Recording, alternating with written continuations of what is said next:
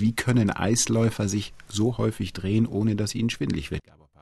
Ja, eigentlich ganz einfach. Sie benutzen einen Trick, den gleichen Trick, den auch Kunsttänzer zum Beispiel benutzen. Sie suchen sich einen markanten Punkt irgendwo im Sichtfeld, möglichst in der Richtung, in der Sie am Ende wieder landen wollen, und diesen Punkt fixieren Sie mit den Augen, sobald Sie Ihre Drehung beginnen. Das kann man ja häufig auch ganz gut beobachten, dass sich bei Eiskunstläufern der Kopf nicht gleichmäßig mit dem Körper mitdreht, sondern für einen großen Teil der Drehung starr in eine Richtung schaut und dann im letzten Moment sozusagen, wenn es nicht mehr anders geht, dann ziehen die Tänzer den Kopf blitzschnell nach, bis sie wieder den gleichen Punkt fixieren wie am Anfang. Und das Ziel ist, dass Sie auf diese Weise das Gleichgewichtsorgan im Innenohr möglichst stabil halten und keiner Dauerdrehung aussetzen.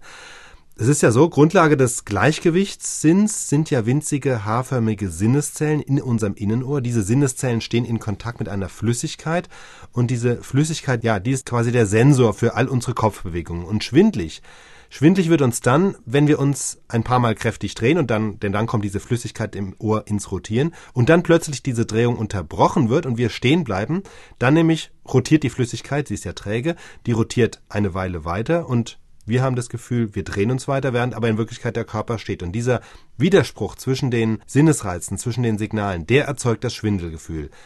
Wenn jetzt die Eiskunstläufer den Kopf in der Drehung für die meiste Zeit ruhig halten und erst im letzten Moment rumdrehen, dann kommt diese Flüssigkeit gar nicht erst so in Schwung. Und das heißt, Sie überlisten diesen Gleichgewichtssinn, das Gleichgewichtsorgan. Und behält man denn dabei auch die Orientierung? Ja, genau, das ist der zweite Punkt. Die Kunstläufer müssen ja sich nicht nur möglichst schnell drehen, sondern auch in der richtigen Richtung wieder landen und weitergleiten. Und auch dazu hilft natürlich dieser Fixiertrick.